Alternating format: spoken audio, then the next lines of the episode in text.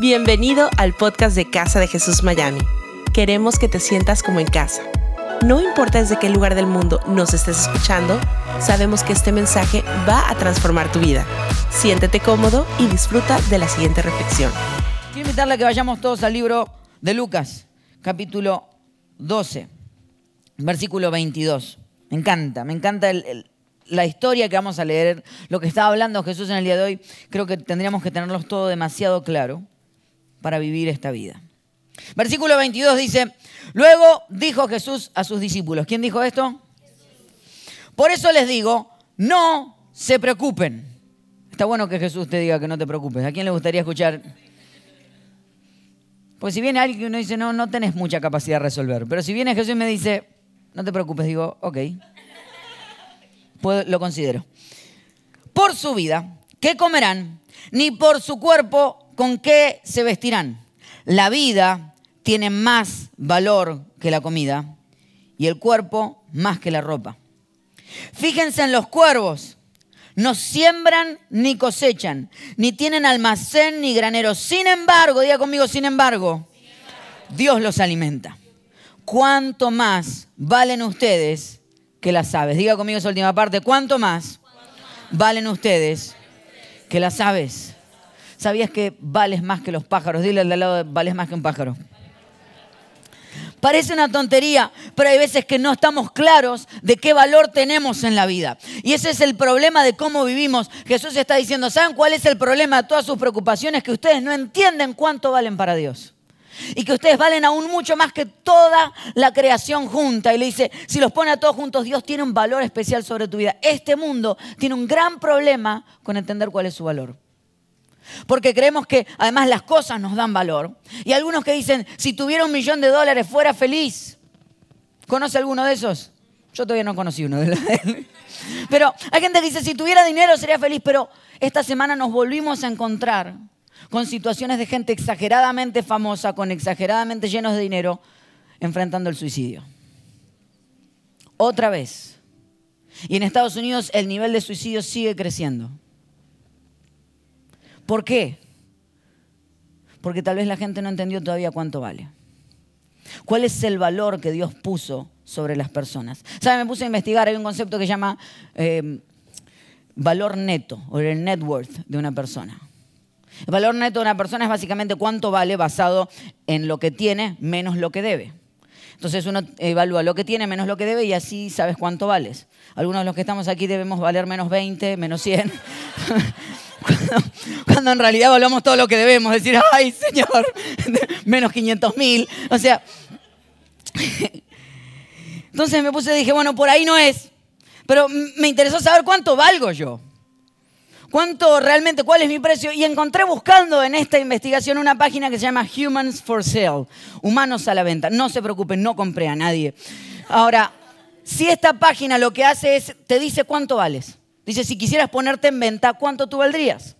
Y algunas de las cosas que evalúan, dice, tu habilidad atlética, tu nivel de educación, cuánto ejercicio haces, cuál es tu peso y cuál es tu sentido del humor.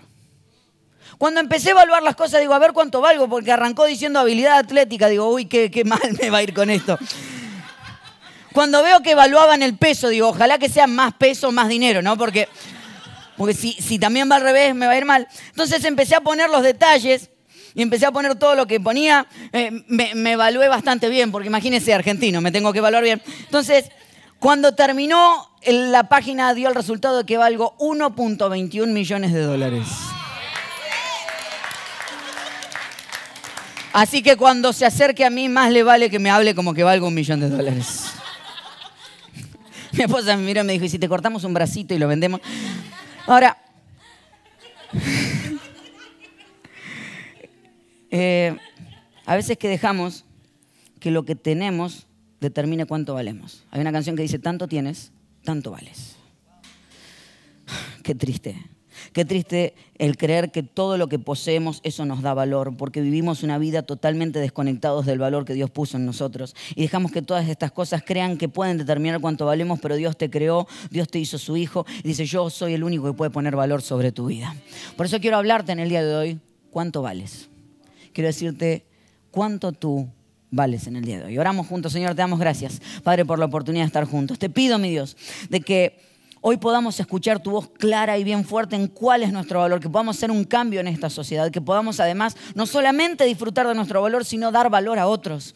Señor, te pido que quienes están por primera vez se sientan cómodos en el día de hoy, que sientan de que tu presencia está aquí, que tú les amas, que no importa lo que haya pasado ayer, que tú estás más interesado en lo que van a hacer mañana y que tú eres la esperanza de vida y que contigo siempre lo mejor está por venir. Eso lo creemos en el día de hoy, en el nombre de Jesús. Amén. Y amén. Un fuerte aplauso a su Dios en este día.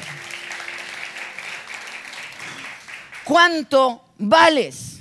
Algunos de aquí ya los veo saliendo a evaluar en la página cuánto es su valor para compararse. Ahora, si leemos otra vez, dice, versículo 23, la vida tiene más valor que la comida y el cuerpo más que la ropa. Fíjense en los cuervos, no siembran, ni cosechan, ni almacenan, ni granero. Sin embargo, Dios los alimenta. ¿Cuánto más valen ustedes que las aves. Comienza estableciendo algo obvio, que la vida vale más que la comida y que la ropa vale más que el cuerpo, pero en la vida se nos puso todo al revés. Valoramos mucho más cómo nos vestimos que quienes somos. Valoramos mucho más lo que comemos que quienes realmente es nuestra vida. Entonces se nos deformó el valor que tenemos. Ahora, ¿qué establece mi valor? Lo primero que quiero hablarte es que ellos, digo conmigo, ellos no definen tu valor. Ellos no definen tu valor. Tu valor no puede ser determinado por lo que viene desde afuera. El mundo nos enseñó que cuanto más tenemos, más valemos, porque lo que quieren hacer es tratar de establecer cuánto realmente vales. Y vivimos constantemente comparándonos con otros. Cada vez que te comparas, pierdes tu valor. Cada vez que empiezas a comparar tu vida con la vida de otros, empiezas a perder tu valor. ¿Sabes qué me pasó? Cuando establecí en la página y vi que valía 1.21 millones de dólares, dije, soy, qué valioso, qué caro que soy. Entonces empecé a mirar y abajo habían personas que a través de su Facebook habían puesto cuánto ellos valían. Entonces yo me sentía muy caro hasta que empiezo a ver que había alguien que valía 2 millones de dólares. Y de repente había uno que valía 2 billones de dólares. Digo, ah, ya soy... Qué barato. Ya pasé a ser... ¿Cómo, cómo el, el, hecho de compararme, de valorarme basado en lo que el otro es, hace que yo empiece a dudar de quién soy? Pero la vida es así, vivimos totalmente todo el tiempo viendo qué viven los otros. Por eso las redes sociales a veces son tan peligrosas. Porque nadie cuenta lo mal que le está pasando. Nadie pone en sus redes decir, ay, mire cómo me peleo con mi esposa. ¡Ah! No, siempre buscamos poner lo mejor de nosotros. Entonces uno ve la imagen perfecta del hijo perfecto. Ay, mira cómo se graduó, mira cómo se aman. ¿Eh? relationship goals, cómo se quieren, cómo están el uno con el otro, pero no sabemos nada de lo que está pasando detrás. Y el problema es que cuando tú comparas tu vida con una mentira y tratas de vivirla, tu vida se transforma en una mentira. Porque estás perdiendo valor al decir, a ver lo que vive el otro, a ver si yo lo puedo vivir. Qué triste es cuando empezamos a compararnos y empezar a creer las mentiras. ¿Y sabes qué es peor? Es que hay veces que tratamos de compararnos y cuando yo no puedo estar a la altura de lo que el otro es, empiezo a criticar su vida. Porque si lo critico, logro bajarlo para que esté a mi nivel. Porque si yo no puedo subir hasta el de él, ¿por qué no lo bajo para que esté al mío? Ese es el problema cuando en vez de vivir tu vida, que es la que Dios te llamó a vivir, vives la vida de otro. Pero Dios te eligió a ti, te nombró a ti, te puso en el lugar donde estás, te puso en la relación en la que estás para que vivas y seas el mejor en ese lugar, no tengas la vida de otro. Entonces no empiezo a compararme y a tratar de bajarlos para que yo no me sienta tan mal, porque si, si los critico lo suficiente, puede que ellos eh, se parezcan a mí. Y utilizamos Facebook o las redes sociales para ver cómo están nuestros compañeros de secundaria. Es decir, mira qué viejo está. Pero quiero contarte algo. Tus amigos de la secundaria piensan exactamente lo mismo de ti. Yo, yo miro a veces la foto y le digo a mi esposa, yo no me veo así, ¿no, mi amor? Pero esa es la realidad. Uno empieza a querer elevarse mirando y comparándose con otros. Cuando recién estábamos casados con mi esposa, eh, en una de las discusiones que tuvimos, no, hemos discutido dos veces en ocho años, no, no crean. en una de las discusiones que tuvimos, yo lo digo, es que si vos vieras lo que son los otros esposos en el mundo, entonces valorarías quién soy. me dice, ¿sabes lo que pasa? Que yo no me casé con todos los otros esposos en el mundo, me casé contigo. Entonces yo no puedo evaluarte en base a los otros. Yo estoy contigo y voy a estar contigo hasta el final de mis días. Entonces lo que yo espero es que tú te compares contigo mismo y sigas creciendo para ser el hombre que Dios quiere que esté al lado mío. Qué mujer, Dios santo. Entonces eso pasa con los hijos, cuando dice, ay, si vieras, aquel me criticas a mí, aquel se droga y todo lo que hace para que veas el hijo que tenés. Y, la madre puede decir, pero a mí no me importa porque mi interés es que tú crezcas no comparado en base a otros, sino que crezcas en el potencial que Dios puso en tu vida, en lo que tú puedes crecer. No tienes otro nivel más que el tuyo mismo para compararte. Cuando te comparas, pierdes tu valor. Pero peor, cuando necesitas la aprobación de otros, sigues perdiendo tu valor, rifas tu valor. Porque hay gente que dice, necesito recibir del otro para yo sentirme valorado, que el otro me reconozca, que me diga que me quiere. Entonces hay personas que pierden el amor de su vida y pensaron que perdieron su vida. No, no, no, no. Cuando tú estás con alguien en una relación, los dos suman valor el uno al otro. Si se fue y perdiste tu vida, era antes el problema. Porque cuando las personas se suman, suman valor el uno al otro. Si te supiera contar la cantidad de gente que me ha dicho, me voy. El otro día había alguien que hablaba, me decía, pastor, estuvimos hablando con otra persona de la iglesia que usted no nos saludó. Digo, qué pérdida de tiempo. Hay que tener tiempo para hablar de eso. Ahora, la realidad es que si usted está esperando y está poniendo sus expectativas de aceptación en mi mala memoria, le va a ir mal. Porque ese es el problema cuando esperamos la aceptación que viene de los errores, porque el mismo hueco que tienes tú lo tiene el otro. Entonces, si tú esperas que el hueco del otro llene tu propio hueco, es un gran hueco la vida. Entonces somos vasos llenos de agujeros y no importa cuánto valor metan en tu vida, como no lo puedes resistir porque estás agujereado por todos lados, se va por todos lados. Porque estás siempre esperando que el otro agregue valor a tu vida. Hace más o menos unos tres meses atrás llegó Zoe, nuestra perrita, a casa. Mi perrita usted la conoce, un amor. Y, si algo que yo cuando iba a tener perro dije, bueno, a mí no me gusta esa cuestión de que los perros te, pasen la, este, te lamban la cara. ¿Te lamban? ¿Laman? ¿Laman? ¿Sin B? Bueno, listo, perfecto. Que te pasen la... que te chupen la cara. Entonces, a mí eso no me gusta, pero uno empieza haciéndose el duro hasta que de repente te empieza a gustar. Entonces ahora ya cuando llego digo, chupame todo, mira. Entonces me pasa y me encanta y, paso y lo disfruto. Y un día de estos, estaba comiendo, uno de los primeros días estaba comiendo, y veo que mientras termino de comer, se me pone al lado, me mira con esa cara de así, la torce así. Entonces yo le acerco la mano y ella me empieza a chupar los dedos así. Ay, digo, bueno, pasó el día, al otro día, exactamente lo mismo. Mismo horario, misma situación, estaba comiendo, y ella se me ponía al lado, y yo ponía la mano y ella empezaba a chuparme los dedos. Ya empezó a verse raro la situación. Veía que comía una bolsa de chips y ella estaba al lado mío esperando que yo bajara la mano para chuparme los dedos. Entonces empecé a darme cuenta que en realidad no era mía quien quería, era el sabor que tenía pegado en mis dedos. Y digo, esto es puro interés. Sabes, hay muchos de los que estamos aquí que vivimos así. Vas poniendo tu vida y hay gente que va chupando tu vida y te va quitando todo el sabor porque lo único que interesa es quitarle, quitarte todo el sabor, pero no le interesa nada de tu vida. Y caminas por allí rodeado de gente que no está dispuesta a valorar quién tú eres por quién tú eres, sino por lo que te rodea y lo que tienes pegado a ti. ¿Y sabes qué? Sería muy triste de mi parte que para que mi perrita me chupara los dedos, empezara a ponerme comida en las manos, es decir, vení, quéreme, vení, dame un beso. Vení, me voy a vestir así a ver si me mirás. Vení, voy a decir este tipo de cosas porque sé que son las que te agradan a ver si me querés. Vení porque si camino al lado tuyo y no te digo las cosas que están mal, entonces tal vez me quieras. Vení porque si guardo silencio, entonces tal vez me vas a querer. Qué tonto sería, ¿no? Qué tonto es como vivimos a veces. Teniendo gente al lado, simplemente poniéndole sabor a nuestras manos, esperando que ellos se queden. Pero lo que no te das cuenta es que en realidad le estás poniendo sabor a tus manos, pero estás perdiendo valor en tu vida. Porque quien te ama, te amará por quien tú eres, no por lo que pueda sacar de ti. Porque quien te ama realmente viene a agregar a tu vida, no viene a quitar. Las relaciones más sanas y más seguras son aquellas que tú ves que cuando estás con esa persona eres mejor persona. Entonces la pregunta es cómo vas a vivir. No puedo tomar eso como amor, eso es interés. Pero tampoco puedo andar poniéndome comida en las manos para que él o ella me quiera. Porque ellos no te dan el valor. Ellos no definen tu valor. Ahora, no solamente tiene que ver con el exterior, no solamente tiene que ver con lo que pasa a mi alrededor, lo que define mi valor, sino que, digo conmigo, yo no defino mi valor.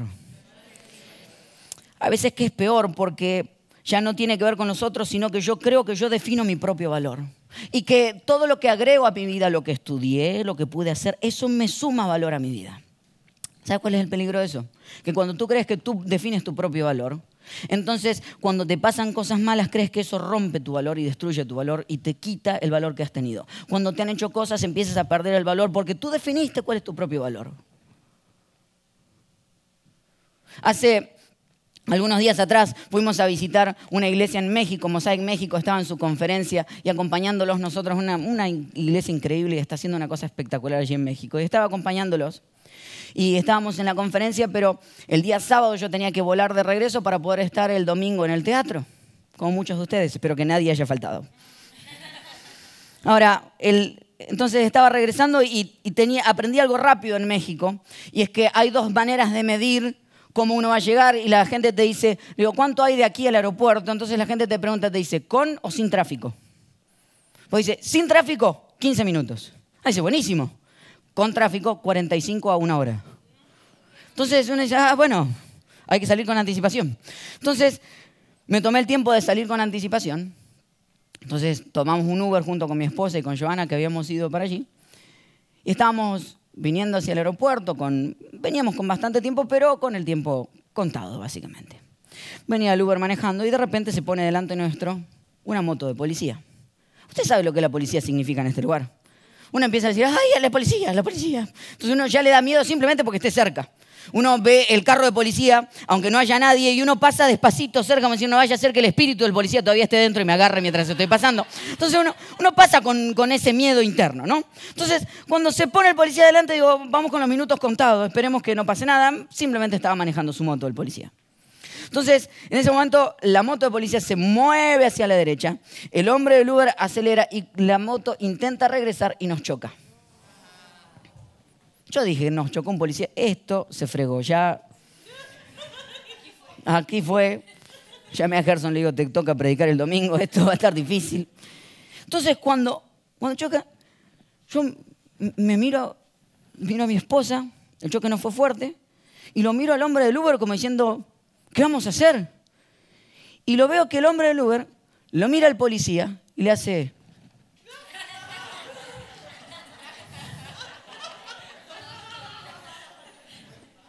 Adiós, estamos todos locos. No solo eso. El del policía le empieza a discutir, entonces se aleja un poco y el del Uber acelera para ponerse a la altura del policía, bajar la ventana y decirle, ¿qué te crees que estás haciendo? Yo digo, ah, bueno, a todo esto llegó, acá vamos todos presos, esto se terminó. El policía se ha vuelto y le dijo, disculpe señor, no volverá a pasar. Que me aseguro que no solamente pasa en México, yo en Argentina he escuchado historias así y usted en su país seguramente ha escuchado historias así. ¿Por qué? Me puse a pensar por qué la policía tiene tanta falta de autoridad. Tal vez tenga que ver con todo lo que ha hecho, no él, no el hombre que manejaba la moto, sino todos los que estaban antes de él. Y la corrupción que vivieron hizo que su palabra no valga nada. Entonces, si tú dejas que las circunstancias ataquen tu vida, tú pierdes tu valor. Cuando las circunstancias atacan tu vida y tú dejas que te rompan el valor, cuando tengas que tomar autoridad sobre las circunstancias, no tendrás ningún valor.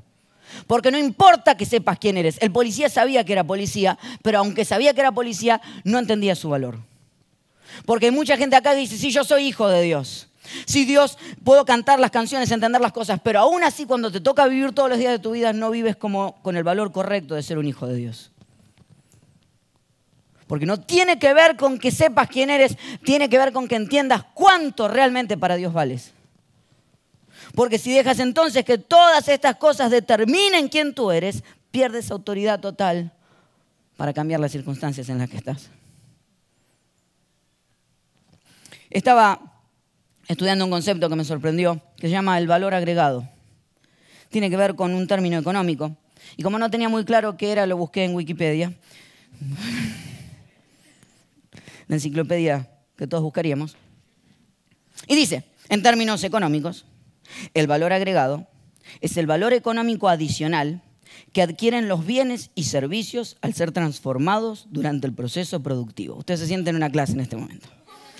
En otras palabras, el valor económico que un determinado proceso productivo añade al que suponen las materias primas utilizadas en su producción. Explica, con eso ya me puedo ir, ¿verdad? Básicamente lo que está diciendo es, la materia prima tiene un valor, pero cuando pasa y es procesada y es quitado lo que sobra y es agregado lo que necesita, al final luego del proceso, no importa qué tan duro haya sido el proceso, la materia prima termina teniendo más valor que el que tuvo cuando empezó. Entonces, si económicamente lo podemos entender así, ¿por qué no podemos entender nuestra vida exactamente igual? Tu vida empieza como una materia prima y las situaciones, los procesos, las pruebas, lo único que hacen es quitar lo que sobra, agregar lo que necesitas, sacar a todo lo que te chupan los dedos, sumar a todos los que van a agregar a tu vida y cuando termina Dios dice, no eres menos, eres más. Y no le estoy diciendo nada nuevo, porque usted lo sabe, porque usted está hoy aquí, porque ha pasado procesos en su vida que usted creyó que lo iban a destruir, pero creyó que se había terminado su vida, creyó que Dios lo había abandonado, pero hoy está aquí. Y si hoy está aquí es fiel producto de que Dios ha quitado lo que faltaba, quitado lo que sobraba, sumado lo que faltaba y hoy usted tiene un valor agregado. Entonces, si lo podemos ver económicamente, ¿por qué no verlo en la vida? Que todo lo que has vivido, porque de última la Biblia lo dice, que a los que confían en el Señor, todas las cosas ayudan para bien. Es lo que dice. La economía lo estudiaba, la Biblia ya lo había dicho. Todo lo que vivas, al final, ayuda para bien.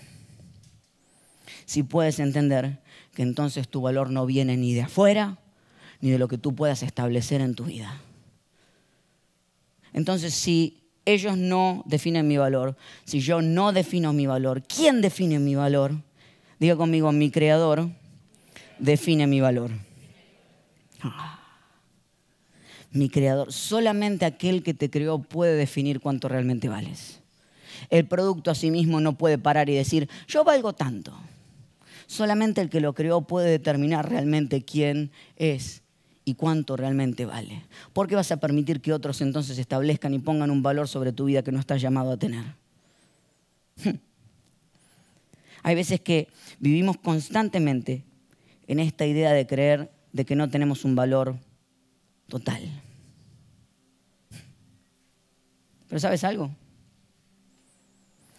Cuando comienza la historia en el Génesis, comienza y Dios empieza a crear todas las cosas y cuando las crea dice que eran buenas. Dice que creó primero al hombre y luego a la mujer. Algunos estudiosos dicen que primero hizo el borrador y luego la obra de arte.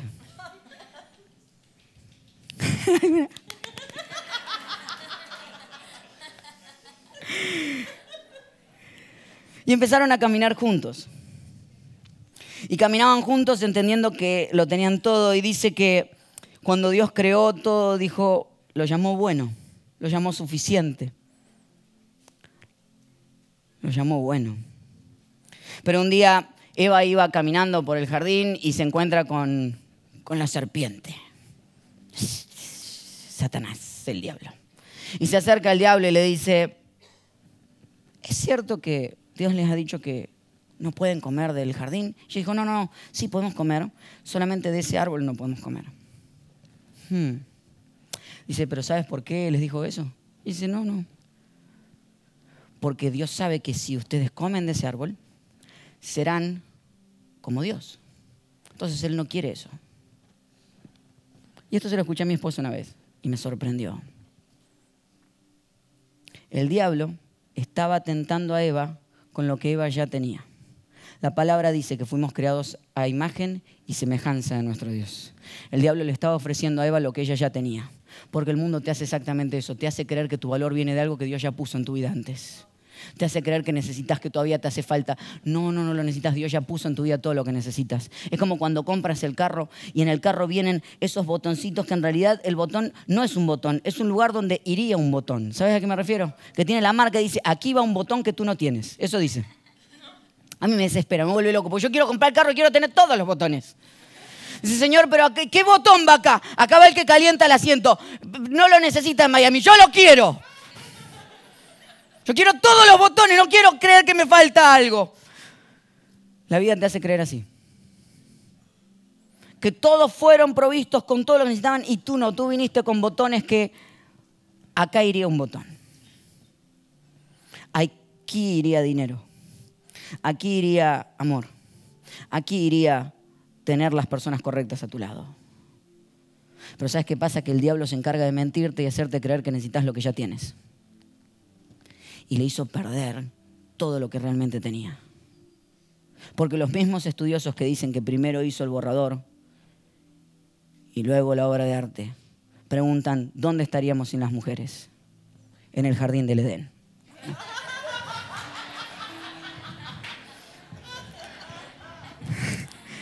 Te dije, Bruno, que el chiste no iba a funcionar, que no era bueno. Te avisé que no era bueno. Ahí no aplaudieron, ¿no? Están así. No, no, no, no. Ahora, la pregunta es, Eva y Adán pierden todo lo que tienen por querer lo que ya tenían.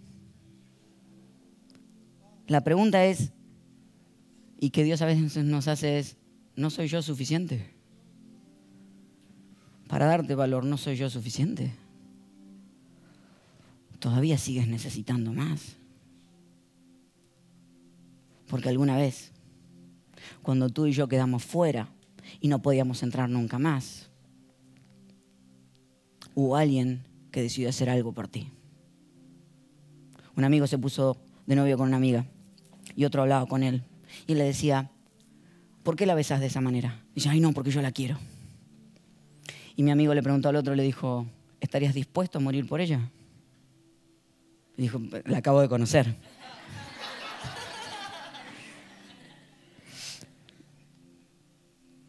O sea, estás dispuesto a tomar de ella, pero no estás dispuesto a dar tu vida por ella. ¿Sabes cuánto vales? Vales lo suficiente como para que alguien muera por ti porque Jesucristo cruzó las galaxias. Y cuando tú y yo no podíamos volver a entrar, Él murió lo suficiente para que tú vuelvas a entrar. Eso es lo que vales. Tienes el valor lo suficientemente precioso como para que alguien muera por ti. De ahí para abajo, nadie. ¿Cuánto valgo? Valgo lo suficiente como para morir por ti. Vales lo suficiente como para morir por ti. ¿Y sabes qué? Me enseñaron desde chiquitito que Dios no tiene favoritos. No, no, todos somos iguales ante Dios. Error. Dijo ahí. ¿No vales tú más que las aves? Sí, Dios sí tiene favoritos. Eres tú. Tú eres el favorito de Dios eres el favorito de Dios. Entonces vive todos los días de tu vida con el valor correcto que Dios puso en tu vida y deja de pensar en cuánto más pudieras agregar y empieza a lo que sí realmente pasa, que cuando tú tienes tu valor claro, ya no solamente tu creador define tu valor, sino que tú das valor. Porque cuando empiezas a entender quién tú eres, ya no necesitas comparar para bajar a los demás, lo que quieres es elevar a los demás. Porque cuando tu valor está correcto en ti, no estás restando de los demás, estás sumando a los demás. No empiezas a comparar a alguien a decir, ay, ¿cuánto puntaje le darías a esa chica? ¿Un 4 o un 5? En realidad lo que estás haciendo es darle una imagen de más que de mujer de cosa. Y al hacerle una cosa, lo que estoy haciendo es robando todo el valor de ella y transformándolo en una cosa. Entonces, cuando yo tengo mi valor claro, no necesito poner valor en nadie más, sumo valor a las demás personas. Cuando viene la época del mundial, y te lo aviso, iglesia, te lo aviso hoy, antes de que empiece, empezamos a decir, porque aquel es argentino. Todos los colombianos son iguales. Los venezolanos, ¡oh! Entonces empezamos a dividirnos y a cosificarnos y a decir, este es esto, esto es aquello. Y empezamos a robarnos el valor que Dios nos puso. Cuando tú tienes valor, no necesitas robarle el valor a nadie. Tú sumas valor. Porque no vemos divisiones, vemos uniones. No vemos demócratas, republicanos, no vemos izquierda, derecha, vemos hijos de Dios. Y cuando yo veo un hijo de Dios, lo amo porque Dios me amó a mí.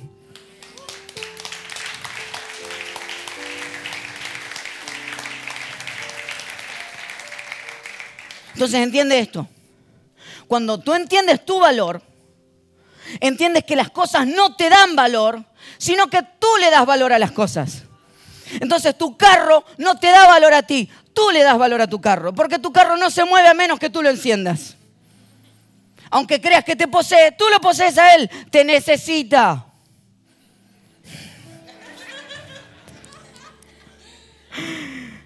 Tu vida avanza porque tú le avanzas.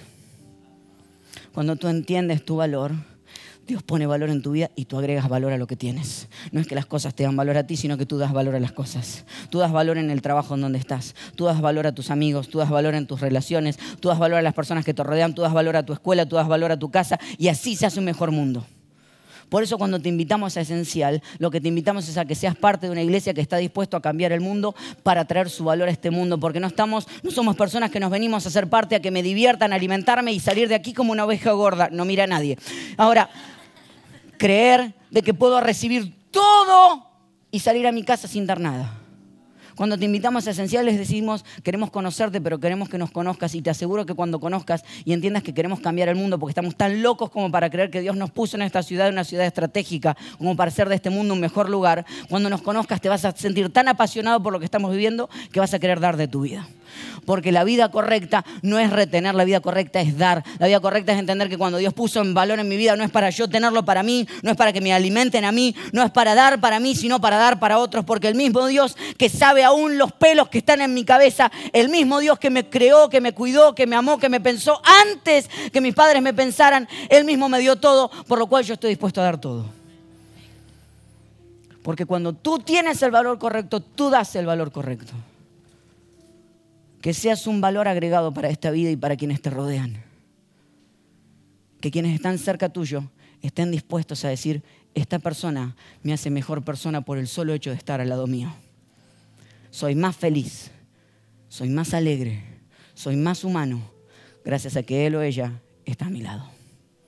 Señor, te damos gracias en este día por la oportunidad de acercarnos a ti. Gracias, Señor, porque tú has puesto un valor inmensurable sobre nosotros. No merecíamos, mi Dios, todo esto. Pero tú nos amaste. Te pido, mi Dios, que en el día de hoy aquellas personas que se han sentido que han perdido su humanidad, que han perdido su valor en este tiempo, porque al trabajar tal vez tuvieron que elegir un trabajo que no los hizo sentir dignos si alguien dijo palabras sobre ellos que trataron de robar todo el valor que tú creaste sobre ellos, o si alguna vez se sintieron tan solos que creyeron que realmente estaban solos, yo te pido, mi Dios, de que tu amor sea tan grande en el día de hoy, nos abrace de tal manera que nos haga sentir valorados otra vez. Te pido que tapes nuestros huecos, que entendamos, Señor, de que no podemos seguir caminando con las heridas abiertas, que tú vas a cerrar nuestras heridas para que todo lo que agregues en nuestra vida se quede y no se vaya. Te pido, mi Dios, que aquellos que durante años han tratado de ponerle sabor a sus dedos para que la gente los quiera, hoy empiezan a quererse a sí mismos, porque tu palabra dice que no podemos amar a alguien hasta que no nos amemos a nosotros mismos.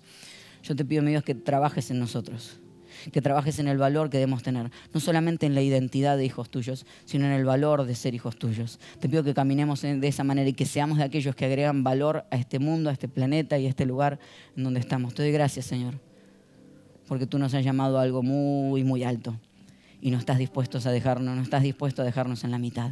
Te doy gracias, Señor, por el amor que nos tienes, por el valor que nos has agregado y porque nada de lo que hayamos vivido robó de nosotros, sino que agregó a nosotros. Te damos gracias, Señor, en el nombre poderoso y precioso de Jesús. Amén. Y amén. Dale un fuerte aplauso a su Dios en el día de hoy. Déselo bien fuerte, casa de Jesús. Gracias por habernos acompañado en esta enseñanza de Casa de Jesús. Sabemos que te ha sido de mucha ayuda y seguro también lo podrás hacer para tus amigos y familia.